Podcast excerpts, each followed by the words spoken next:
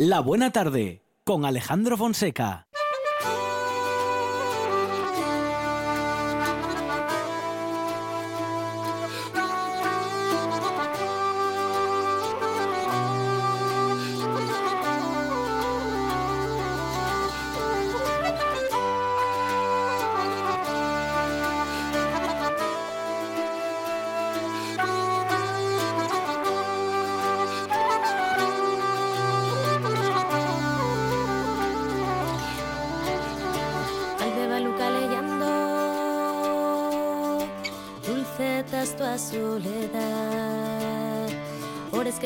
Descalces.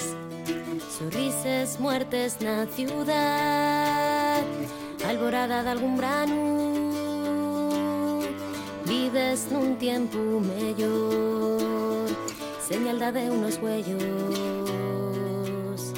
Güey, mira ese otro color. Promesas eternas, caricos en el alma, y arimes acurruca esas forgases nun instante e a larume les cae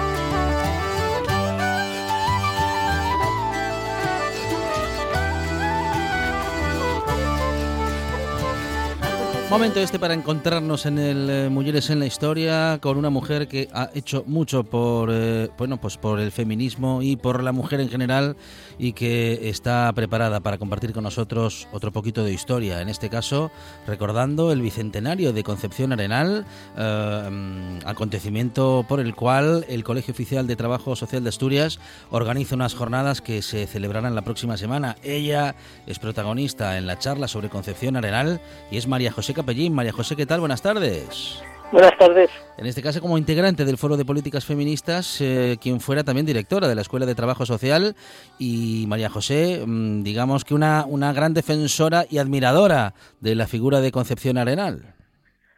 Sí, ciertamente. Además, en estos tiempos así, cuando uno está desmoralizado porque no le gusta el mundo ni mm. lo que sucede, eh, bueno, repensar, releer, eh, volver a, personas del pasado, te encuentras, eh, te reafirma aquello de que cualquier tiempo pasado fue mucho peor y hubo personas, mujeres en este caso, eh, más para más fuerza, que que supieron mantener la resistencia moral, capacidad de intervención, capacidad de mejora, etcétera, a través de todas esas, de esa peor situación, ¿no? Con lo cual te da ánimos para seguir en la nuestra. Porque tenemos mucho a eso, ¿no, María José? Digo, a, creer que lo que nos está pasando ahora es, eh, lo peor del mundo. Es lo peor del mundo. Ah, eso sí, sí. Claro, Lo peor del mundo es que no me abran los bares en una, en una, porque estoy en una pandemia. Y digo que me dejen en casa, en una casa donde tengo acceso a comida, a vida, a calor, a, protección, a seguridad, etcétera. Pues no, no es lo peor del mundo. Eh, Concepción Arenal vivió en un siglo el XIX que mira que el siglo XX español fue terrible, pero el siglo XIX fue aún peor. Hubo cuatro guerras civiles, empezó con la guerra de independencia, continuaron las guerras carlistas, la invasión de los mil hijos de, de Francia, estuvo en un continuo paso y vaivén del absolutismo a la al liberalismo, es decir, eh, procesos más liberales, más moderados, más mm, aperturistas, más cerrados y casi todo, casi todos los cambios, sobre todo cuando los cambios eran para la línea absolutista, la línea más dura, implicaban muertes, fusilamientos que afectaron mucho la vida de, de Concepción Arenal. Eh, Concepción era hija y además de este marco político, el discurso, ahí está en un medio de un mundo que discute eh, con pasión diferentes corrientes, ¿no? es decir, que surgen diferentes pensamientos, diferentes posiciones y, y la figura de, mm, de Concepción tiene una, una mm, interés muy grande que es eh, es, esas personas que como no se inscribieron en ninguno de las corrientes, no perteneció a ninguno, mm. mantuvo una independencia de criterio muy notable a lo largo de toda su vida, quizá por eso sea más desconocida y menos reivindicada hoy, porque nadie se la puede apropiar del todo. Entonces, mm, es una, en ese sentido a mí me parece una persona muy sugerente, muy interesante, lo que sus, sus discursos, su, su pensamiento en general, aun cuando hay muchas cosas que están muy lejos de la mía, lógicamente con dos siglos de, diferencia, ¿no?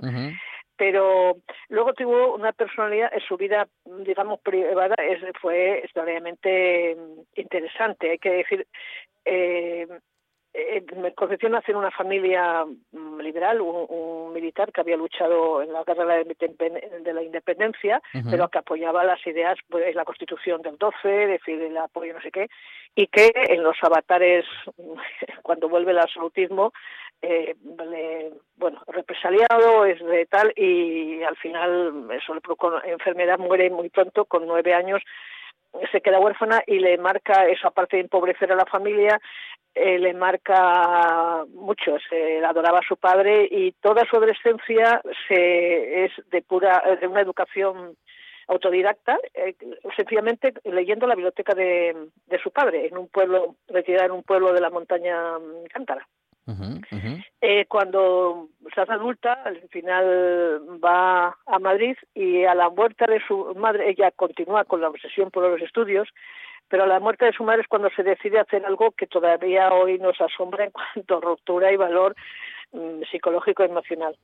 Eh, para acceder a poder ir a la universidad a escuchar las conferencias, se disfraza servicio de hombre. Y bueno, se corta el pelo, se entra tal y va, y va a la universidad hay que recordar que eh, cuando 50 años más tarde, en los años 90, en la universidad se abre por fin, la educación universitaria se permite a las mujeres acceder a las mujeres, todavía la que fue la primera médico que hubo en España cuenta en sus memorias que sus compañeros, algunos compañeros la apedreaban al salir de clase. Vaya.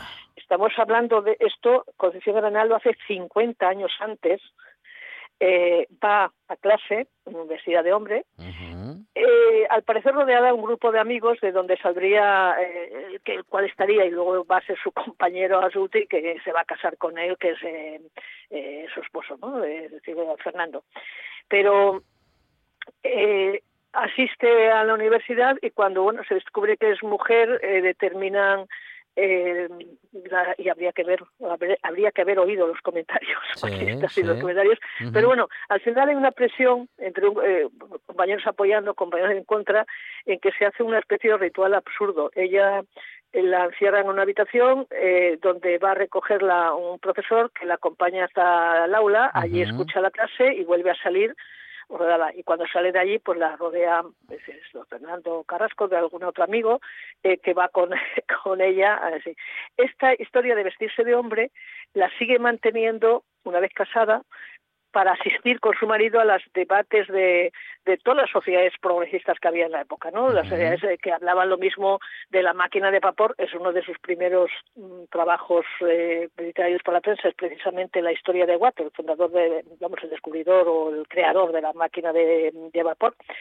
Eh, o cualquier otro debate que, que pudiera haber sobre, sobre política, sobre leyes, sobre la guerra, sobre la situación eh, que hubiera es muy muy curioso imaginarlo, ¿no? Es decir, esta esta esta relación y esta eh, esta decisión de Fernando García Carrasco de ser capaz de, llevar a, su mujer y el grupo, digamos que apoyaba. Eh, no pararon las tragedias o la mala suerte que vino en la vida a porque se quedó huérfano a los nueve años, eh, tuvo tres niñas, la primera le murió cuando tenía dos años, la que lo dejó, la que produjo un, dolor increíble, como cualquier madre puede suponer o cualquier padre, que la bueno, la afectó y la marcó mucho toda su vida y a los nueve años de matrimonio, pues los doce o que se, de, ser su compañero intelectual, eh, con el que escribían juntos, con el que decir, se amaban apasionadamente, ahí eh, las cartas son muy bonitas, en que se dan, ellos escribían todos los días cuando él tenía que irse a alguna, alguna cosa, muere eh, Fernando y la deja viuda con dos niños pequeños y sin recursos porque aunque se le habían aceptado todos los artículos que escribía con su marido una vez que se queda viuda ya no se eso ya no se no se acepta y no se le paga además el salario que recibía eh, su marido es decir no, no eso con lo cual no puede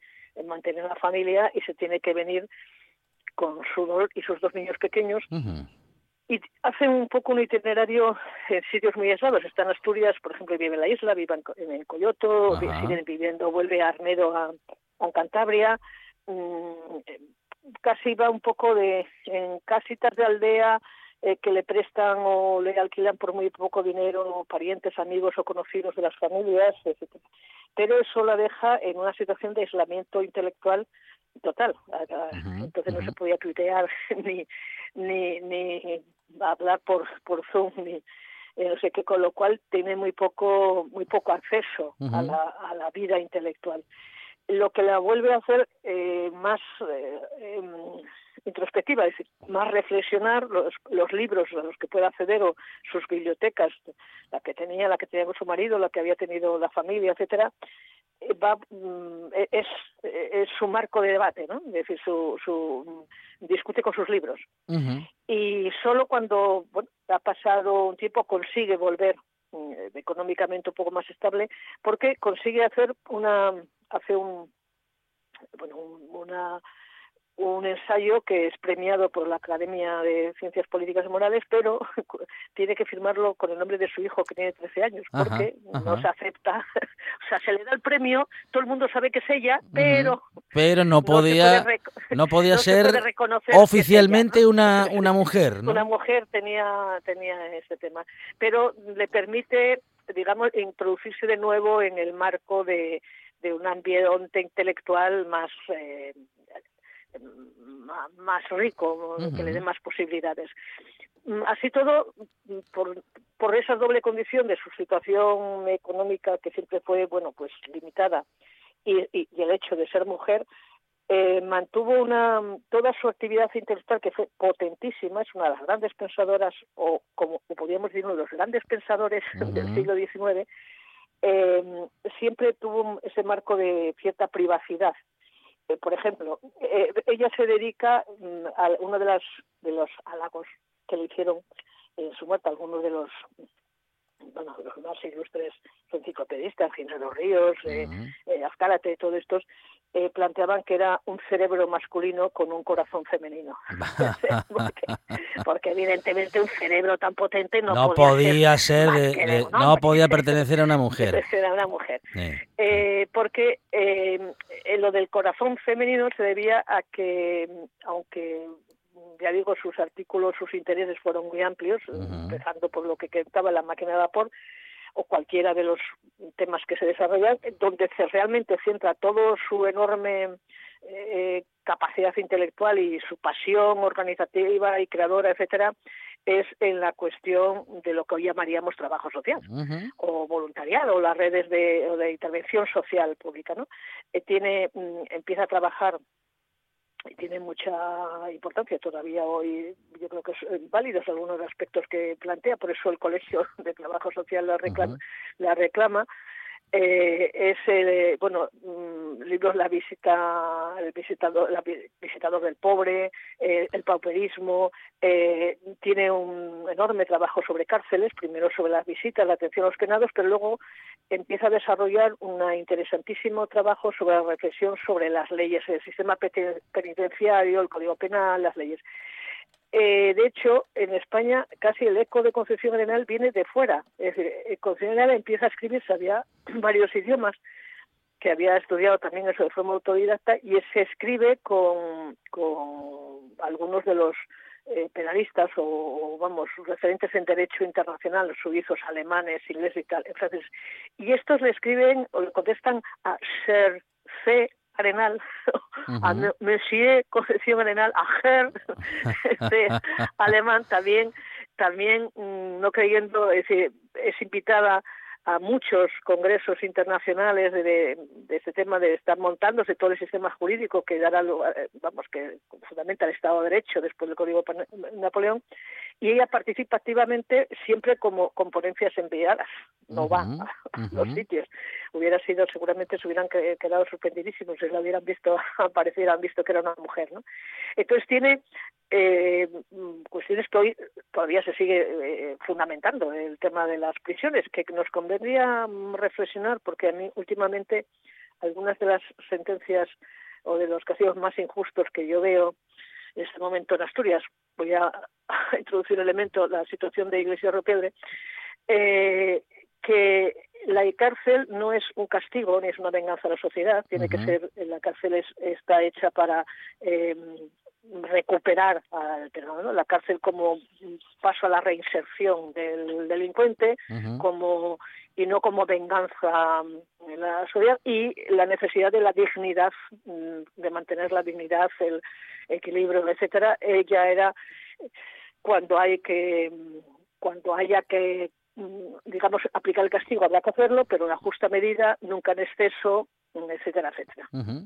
Eh, esto sigue siendo, yo creo que todo el pensamiento sobre el tema penal de constitucional sigue siendo de interés mucho más, o sea, y sigue siendo totalmente el tema en el trabajo social, por ejemplo, a mí me fascina cómo plantea la relación de eh, de las de las personas, en ese caso son las visitadoras, porque era en ese momento se desarrollaba lo que se conoce las conferencias de San Vicente Paul, un momento que surge en Francia para orientar a, las mujeres a hacer la caridad, ¿no? Este es el principio del catolicismo social.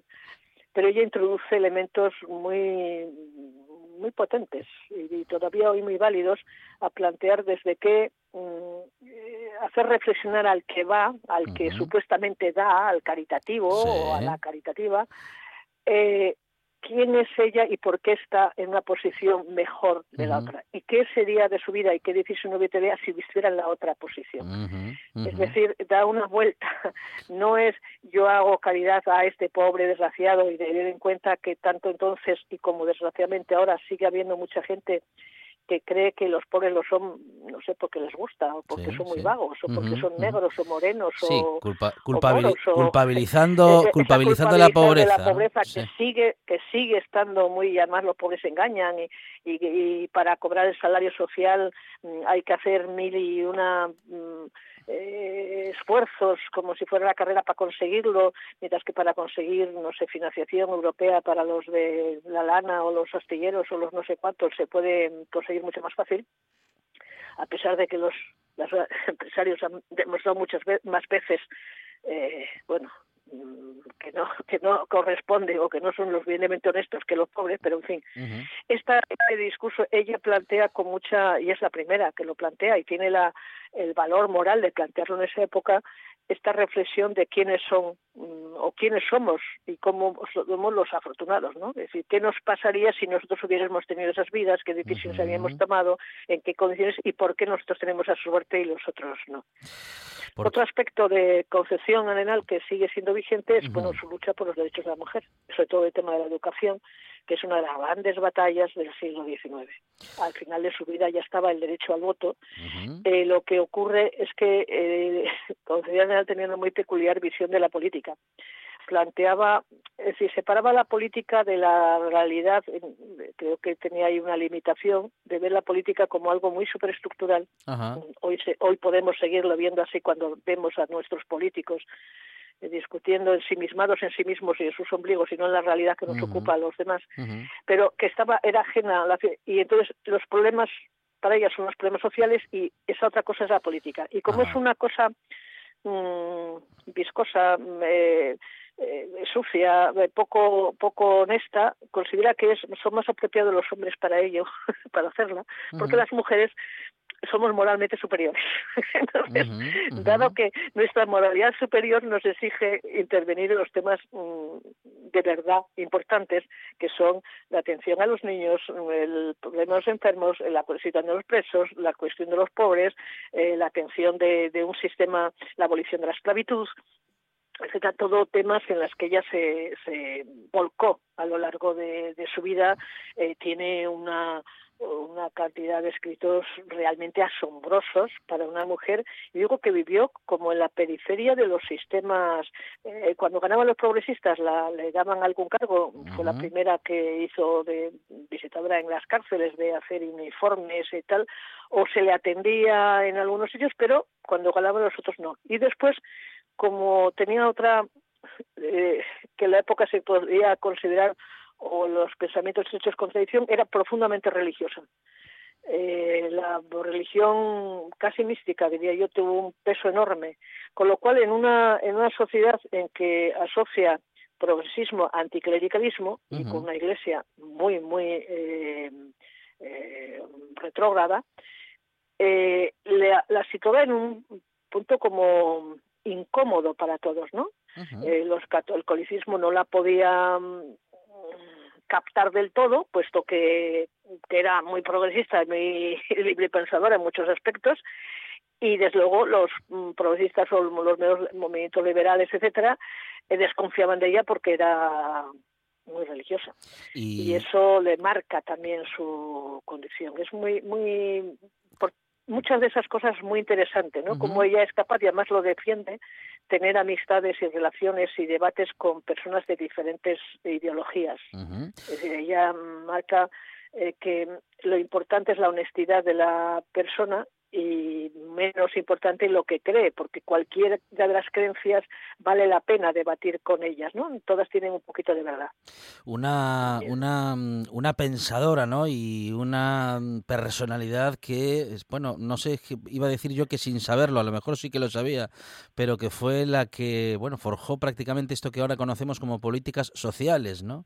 Eh, bueno, o, bueno, que, conocemos como políticas sociales que por las que seguimos luchando y seguimos trabajando porque parece que siempre es, eh, bueno, ese apartado, ¿no? Al que o se le hace poco caso o se le ataca desde, bueno, en fin, desde prácticamente todas las ideologías a veces. Se, se, ve, se, desconfía de muchos de los temas.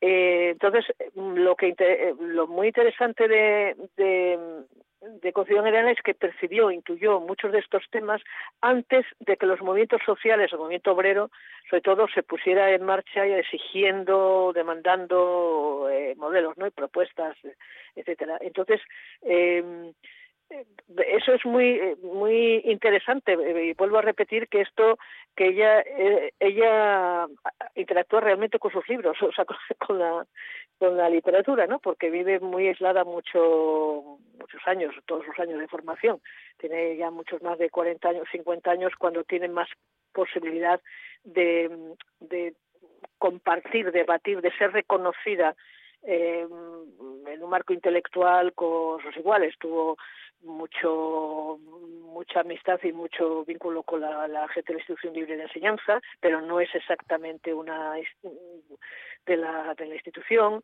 Eh, ya digo con eh, los pensamientos mm, católicos más progresistas de la época es decir pues tiene amistades con algunos curas algunos eh, pensadores etcétera tal tiene tiene se relaciona con algunas mujeres, eh, hay una relación muy curiosa que se decía casi de, de comentarlo en plan eh, con eh, Emilia Porrea Bazán, la otra gran mm. gallega, eh, que son una relación de somos amigas, pero a Emilia le da, porque el modelo de liberal progresista, es decir, más avanzado de Emilia Pardo Bazán, también implicaba una vida eh, pues mucho más hedonista.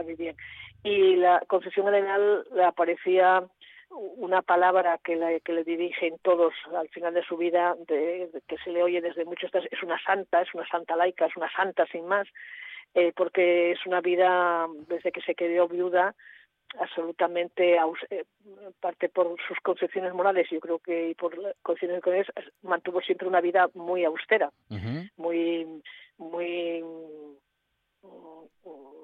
no digamos puritana no es esa la palabra pero sí una vida muy privada muy muy de mujer de un tipo de mujer que, que Emilia Bazán eh, afortunadamente con toda razón combatía, ¿no? es decir, de muy, muy seguido unas normas muy rígidas de comportamiento moral.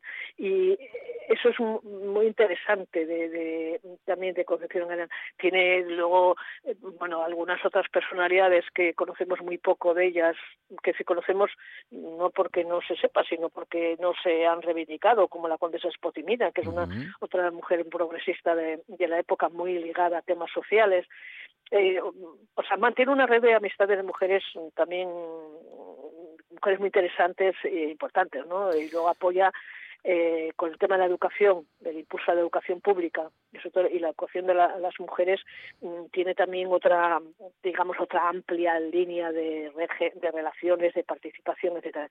Yo creo que no hubo batalla social en el siglo XIX, batalla cultural, de cambio, etcétera, en la que no estuviera eh, no participara intelectualmente con sus escritos, sus artículos, su pasión eh, en el bicentenario de su nacimiento, el Colegio Oficial de Trabajo Social de Asturias celebra unas jornadas que se celebran justamente, valga la repetición, el próximo miércoles a las 5 eh, de la tarde, a la que se puede acceder a través de la plataforma Google Meet y en la que María José Capellín será una de las ponentes para justamente conocer en profundidad la figura de Concepción Arenal, algo que bueno que hemos hecho en estos minutos de radio y lo hacemos también como adelanto a ese encuentro, María José. Que vaya todo muy bien. Muchísimas gracias por este acercamiento a la figura de Concepción Arenal. Y si te parecen próximos encuentros, podemos hablar de las amigas de Concepción Arenal, que acabas de nombrar ahora unas cuantas y son poco conocidas. Ciertamente, muchas gracias Alejandro. Muchas gracias. por el trabajo Y en, la, y en la misma, en la misma ponencia y en el mismo evento vamos a poder, eh, bueno, pues asistir a un juego en el que también vamos a poder aprender mucho sobre Concepción Arenal. Beatriz Martínez, ¿qué tal? Buenas tardes. Buenas tardes, Alejandro. Bueno, Beatriz es gerente del Colegio Oficial de Trabajo Social y justamente, Beatriz, habéis, em, bueno, vamos a decir que creado un juego para que esa conexión, ah, bueno, pues a las ponencias tenga eh, también este aliciente, ¿no? Del juego para aprender sobre la vida de Concepción. Beatriz. ¿Esto es así? efectivamente, así es. La verdad es que con todas estas circunstancias que nos han tocado vivir, nos hemos tenido que reinventar y aprovechar, eh, ver como una oportunidad el que al final hemos tenido que dejar este encuentro tan esperado que estábamos deseando celebrar en un formato online reinventándonos y por eso ha sido la idea de crear este escape room tan de moda, pero en versión online, que nos permitirá acercarnos a, a Concepción Arenal como intentando trasladar eh, los escenarios que ella vivió en su época con 21 años a través de una historia que van a tener que ir eh, transcurriendo los participantes en este escape room. Bueno, hay que para ser parte de ese escape room o bueno, incluso eh, incluso Beatriz sobre la ponencia sobre Concepción Arenal, ¿cómo tenemos que hacer? ¿Cómo podemos reservar una plaza? Pues efectivamente, tenemos que reservar plaza para, bueno, por temas de aforo, para no se nos vaya a caer la red y estas cosas. Entonces, tanto las ponencias que tú bien has dicho empezarían a las 5 de la tarde, y nos van a servir también un poco de pistas y para quien quiera luego posteriormente jugar, eh, se tienen que escribir a través de nuestra web, eh, que es www.cgtrabajosocial.es, de Consejo General Trabajosocial.es barra Asturias, y ahí en portada aparece el evento de inscripción, simplemente es inscribirse ahí sin coste ni nada, y, y luego para participar en el Skate Room lo iremos desvelando después de las ponencias, pues eh, colgaremos la primera imagen que nos llevará a la primera pista para adentrarse en el juego. Muy interesante la iniciativa que queríamos comentar en esta buena tarde también con Beatriz Martínez Fernández, gerente del Colegio Oficial de Trabajo Social, donde se celebra, como decimos, una pues una ponencia ¿eh? y una celebración de este bicentenario de Concepción Arenal, eh, bueno, justamente en la Escuela de Trabajo Social de Gijón. Eh, Beatriz, muchísimas gracias, que se haga todo muy bien, enhorabuena. Muchas gracias a vosotros por, por estar ahí y también decir que quien participe tendrá premio. Lo irán descubriendo también, lo, lo diremos cómo sería para poder optar a los premios que, que se darán a quien participe en el esquema. Hay que participar para enterarse. Beatriz, gracias. Eso es. Hasta pronto. Gracias, un saludo. Ahora en RPA puedes rebobinar cuando quieras. rebobinar cuando quieras. Accede a www.rtpa.es y disfruta del servicio a la carta de RPA. Toda nuestra programación donde quieras y cuando quieras. Buenos días Asturias, comenzamos jornada de martes. RPA, la radio autonómica. La radio autonómica.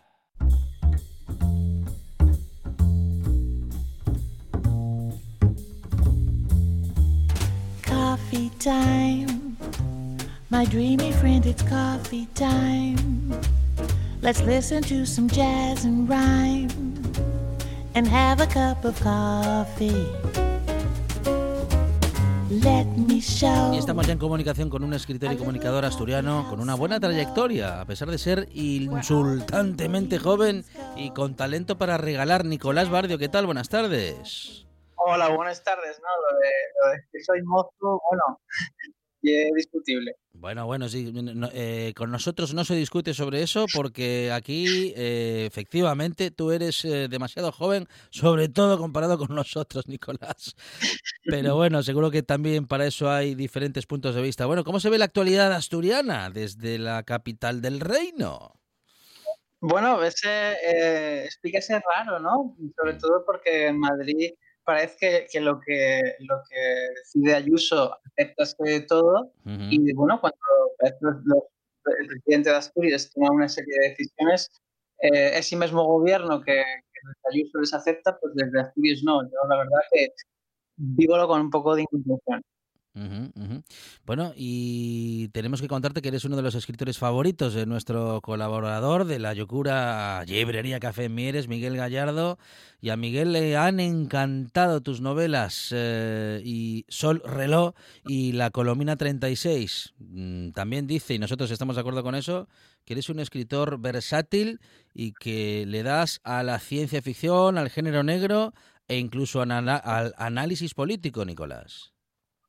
Sí, un poco bueno, y, también a la fantasía, que en realidad yo, eh, si tuviera que definirme, definiría más como, como escritor de fantasía, pero bueno, yo, al final uno acaba eh, siendo más crítico con lo que más le gusta, y entonces, bueno, pues yo casi todo lo que tengo escrito de fantasía está en el cachón. Entonces, bueno, las cosas que fueron saliendo, pues fueron esas tres cosas con las que quizá soy menos exigente, eh, con esas tres temáticas que tú bien dices, y bueno, sí, a mí, la verdad que yo entiendo eh, la ficción como algo que tiene.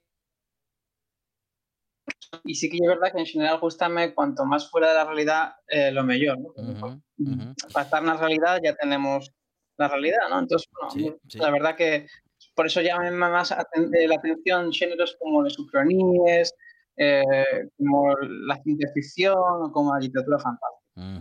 Porque justamente si hay algo que necesitamos en estos días, Nicolás, es escapar de la realidad o al menos adentrarnos lo más que podamos en otras realidades. Sí, la verdad que no, no estamos viviendo la, la, mayor domina de, felicidad y, y, la verdad que ya interesante, ¿no? cuando decíamos, ¿no? Unos años, los años 20, los felices años 20, pues yo no sé cómo vamos a llamar a los 20 pero felices seguro que no. Seguro que no, seguro que no. Bueno, los felices años 20, eh, seguro que quienes lo hayan vivido, seguro que recuerdan alguna cosa que no fue tan feliz, pero en todo caso, y lo comentábamos hace un momento con, con María José Capellín, siempre lo último que sucede nos parece lo peor del mundo, ¿no? Eh, aunque, en fin, no le vamos a quitar dureza a estos tiempos que vivimos, Nicolás, aunque también ah, e, está bien lo de tener un poquito de perspectiva, ¿no? Y bueno, en fin, no solamente pensar que, pasará, sino que incluso no teniendo claro cuándo eso sucederá, aprovechar el momento, ¿no? Para, para aprender. En, en cuanto a lo literario, ¿te parece aprovechable este momento? Sí, yo creo que, que bueno, la creación literaria es una cosa muy, muy personal y muy individual, ¿no? Entonces, al final también depende un poco de, cómo cada uno se organice en la vida, del trabajo, etc. Entonces, eh, yo sí que eh, aproveché lo que lleva el confinamiento para escribir otra novela, que, bueno, y, yo creo que sí que aprovecharlo en ese sentido, ¿no? Em, ahora que también de verdad que hay gente bueno, que, que tiene problemas de estrés, que, que genera problemas de ansiedad, y bueno, yo como profesores con los que falo, pues tienen una experiencia totalmente opuesta, ¿no? Entonces, es muy particular y muy individual de, de cómo cada uno y, y afecten las cosas, ¿no? Tampoco todos los escritores eh, escribimos de lo mismo ni, ni de la misma manera, ¿no? Lo único que tenemos en común muchas veces y el hecho de escribir, pero después ya mmm, cada uno tiene una individualidad. Nicolás, em, bueno, te, escuchamos un poquito entrecortado en este último, en este último tramo, pero en todo caso, eh, bueno, eh, queríamos comentarte que has aprovechado, como acabas de decir, ¿no? Muy bien el confinamiento y, lo has convertido, has convertido esas horas libres, o bueno, en fin, eh, esas horas para pensar en horas para escribir. Sí, sí, yo creo que, bueno, al final uno de los, uno de los problemas que tenemos en esta domina que nos tocó vivir, yo creo que ya la falta de tiempo, ¿no? Muchas veces eh, no somos a, a, conseguir ese tiempo porque, bueno, tenemos unos, unos horarios eh, que no tienen ningún sentido, ¿no? ¿no? Por una parte, tenemos una sociedad eh, en la que el paro es la norma y al mismo tiempo somos una sociedad que trabaja ocho horas al día que es lo que trabajábamos, hay que lo recordar, en 1919, ¿no? En 1919 yo cuando en España consíguense las ocho horas, ¿no? Entonces, eh, esa paradoja de 100 mm, años más tarde, 101 años más tarde, trabajo ocho horas, eh, pero en realidad es necesario menos trabajo, pues eso es lo que generó por una parte el paro y la precariedad y por otra parte que las personas que tenemos la suerte de tener un trabajo, pues eh, y tenemos la desgracia de prácticamente no tener eh, horas libres mm, prácticamente nada. Yo creo que, bueno, eso, yo creo que hay una cosa que me pasa a mí y que por lo que yo veo alrededor, hasta yo a, a, a, ti también seguramente, a todas las personas que, que, que trabajen. Bueno, después de Ochobre también es una de tus eh, creaciones, ese juego del que hemos hablado en esta buena tarde y justamente después de Ochobre llega Payares y la situación de pandemia nos genera angustias diarias. ¿Cómo, cómo lo llevas tú en este momento y cómo ves el, el futuro, Nicolás? ¿El futuro de qué? ¿Qué te, qué te refieres? pues eh, eh, eh, el futuro de Asturias o el futuro de Asturias y España juntinas. Bueno, yo creo que, que Asturias, el futuro tiene que ser federal, ¿no? Yo creo que en lo que estamos viendo ahora con esta, con esta crisis, eh, que en realidad lo que hemos vendido como el Estado más, más descentralizado del mundo, pues en realidad no, en realidad no es así, ¿no? Entonces, al final, el margen de autonomía que parece que tiene Asturias es decidir si el toque de queda ya les 10 o ya les 12. Bueno, yo cuando tenía 15 años tenía más autonomía, porque, bueno, a mí dejarme llegar a la 1 o a las 2 a casa. quiero decir, ¿qué comunidades autónomas tenemos? Yo creo que mmm, las autonomías son un modelo superado y creo que, bueno, ahora que tan de moda está hablar de Estados Unidos y y de las elecciones, yo creo que tendríamos que ir hacia un sistema, a un sistema federal. ¿no? Y, yo creo que el futuro de Asturias mm, tiene que ser federal, mm, no ya por una cuestión de que, de que nos apetezca más o nos apetezca menos, o nos guste más o nos guste menos, sino por una cuestión mm, pragmática. ¿no? O sea, nosotros lo que vemos es no solamente esta falta de autonomía, que en este momento puede ser que cueste vides, sino que además eh, prácticamente todas las cosas que dependen del gobierno central, como pueden ser, por ejemplo, las carreteras, eh, el AVE, el aeropuerto, ¿no? Pues no son precisamente los que funcionen mejor, mientras que educación y sanidad, que son dos competencias autonómicas muy importantes, pues en general, bueno, podemos decir que en Asturias tenemos la suerte de tener una, sanidad pública de primer orden y eso digo con el conocimiento de causa del que vive no en el extranjero, sino en Madrid y, tocó ir a las dos, a las dos sanidades públicas no tiene nada que ver eh, una con la otra. Es un asturiano en Madrid y es Nicolás Bardio, escritor, joven, pero no por eso eh, con pocas cosas eh, para decir. Todo lo contrario. Nicolás, muchísimas gracias y un abrazo desde, desde tu casa, desde la RPA. Vale, gracias a vosotros un programa de viajes, turismo, aventura e historia lleno de contenidos didácticos con los que aprender y divertirse. Un escaparate turístico donde se incluyen información sobre casas rurales, hoteles, gastronomía, turismo de aventura, senderismo, festivales. Voy a volver a salir y quiero que me aplaudáis como si fuera yo que sé. Un buen día para viajar, un programa de apoyo al sector turístico de Asturias. Los sábados y domingos de 8 a 10 de la mañana. Una de vinilos al ajillo, dos de micros al cabrales, tres de cables afogados. Oído cocina. Carlos Novoa se cuela en las mejores cocinas del país Astur. De lunes a viernes, a las 11 de la noche, Oído Cocina con Carlos Novoa. Cruz Roja Asturias en la buena tarde.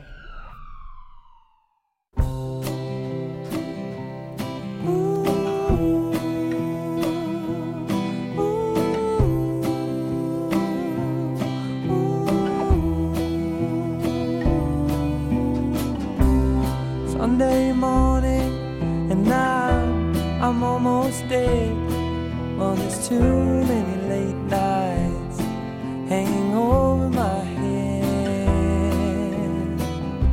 Too late to go back and I knew what I did.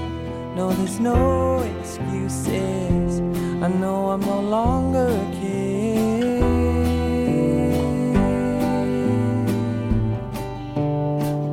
Thought I wish there was some way that I just escape.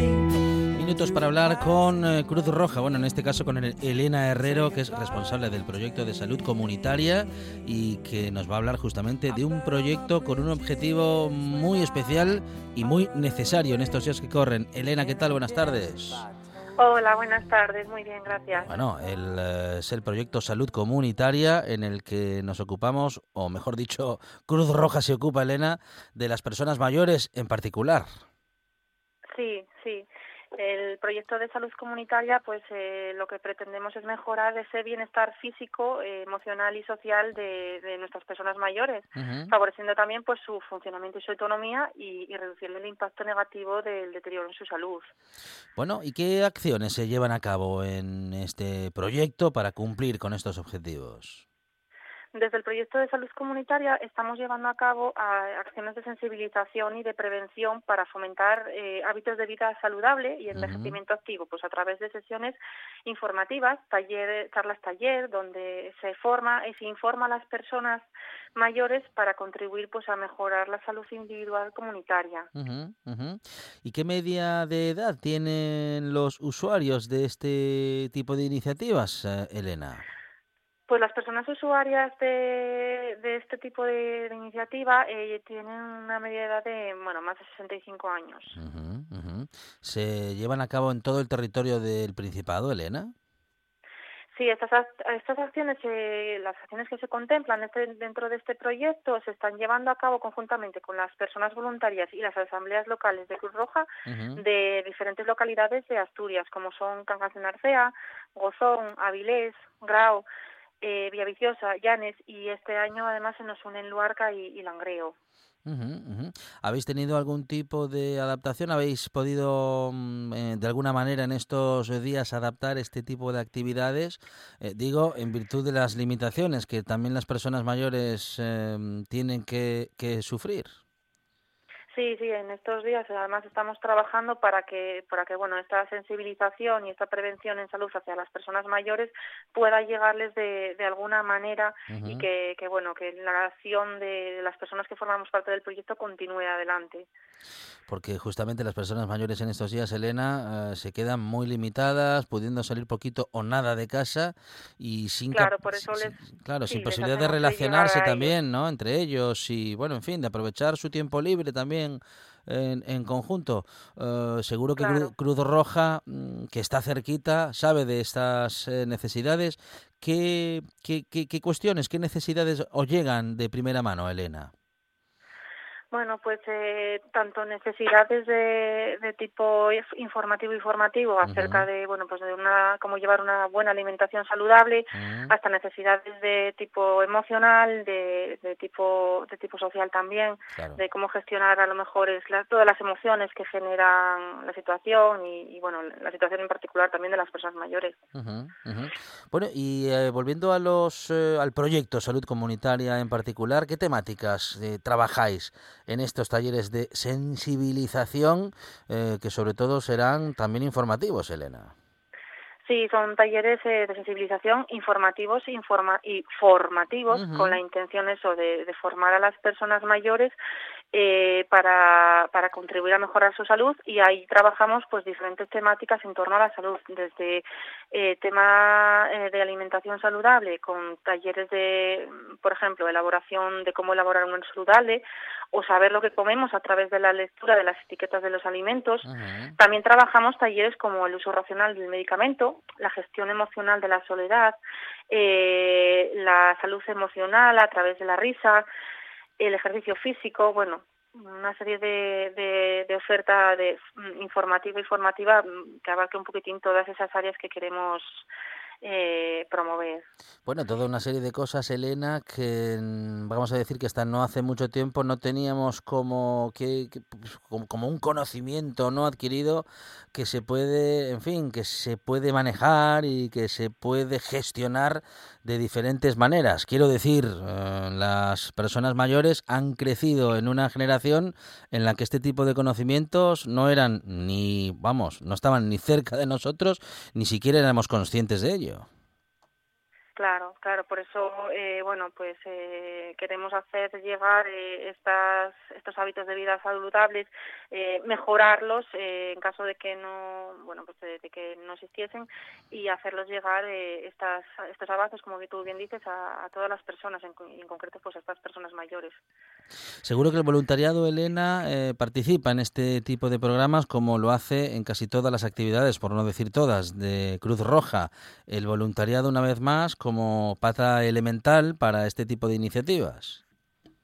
Sí, sí, de hecho, bueno, desde aquí me gustaría lanzar un mensaje de agradecimiento porque sin estas personas voluntarias eh, y, bueno, también las personas técnicas que hacen posible pues el que podamos llegar a las personas mayores y que podamos eh, sensibilizar y prevenir para mejorar la salud.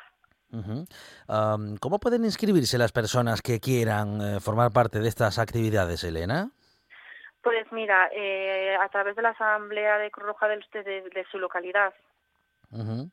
Ajá, bueno, o sea que hay que ir a la... si quieren ser, sí, a través de teléfono, vía telefónica, acercándose a la asamblea, tanto si quiere ser persona voluntaria como si quiere recibir, eh, bueno, pues eh, las acciones que estamos eh, realizando.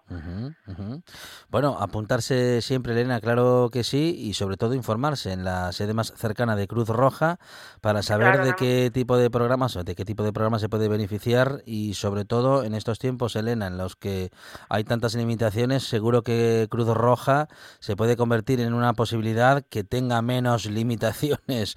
Bueno, en fin, que la vida en general, ¿no? Claro, sí, nosotros desde, desde Salud Comunitaria eh, siempre hemos estado, bueno, eh, eh, hemos estado, estamos y estaremos pendientes de las personas mayores y de su salud es Elena Herrero, responsable del proyecto Salud Comunitaria de Cruz Roja, un proyecto cuyo objetivo es mejorar el bienestar físico, psíquico y social de las personas mayores y también su capacidad de funcionamiento y autonomía. Elena, muchísimas gracias, enhorabuena por la iniciativa y que salga todo muy bien. Gracias, muchas gracias.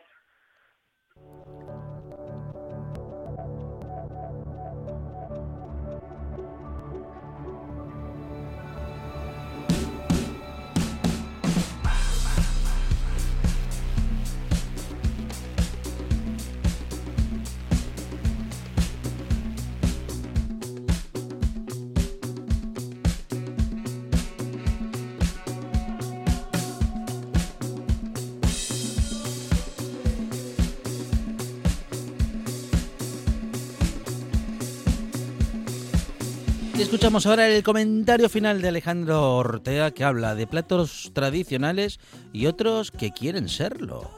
Buenas tardes, buena gente. No sienta muy bien en ciertos ambientes gastronómicos por lo general que el cachopo se haya alzado como emblema de nuestra cocina regional para muchas personas fuera de Asturias, en detrimento de las tradicionales faves. No es para tanto.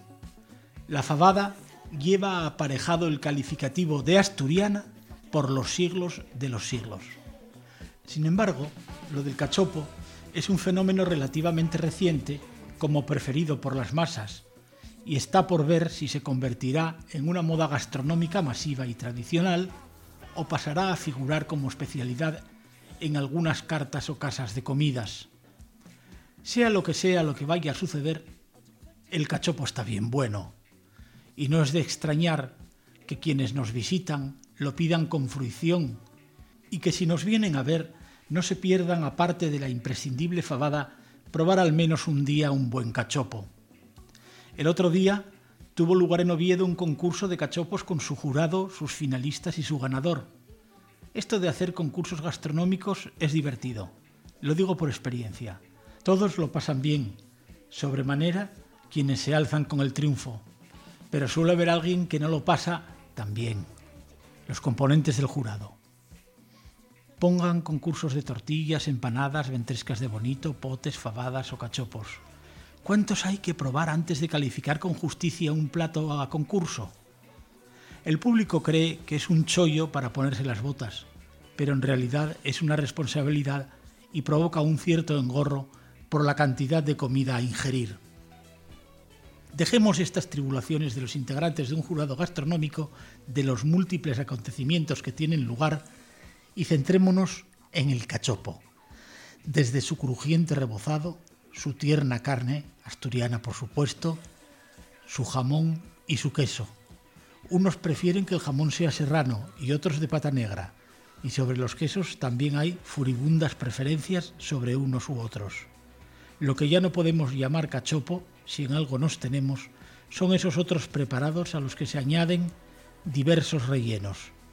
Pero dejémoslo aquí, que se acerca la cena y no conviene llegar demasiado excitados.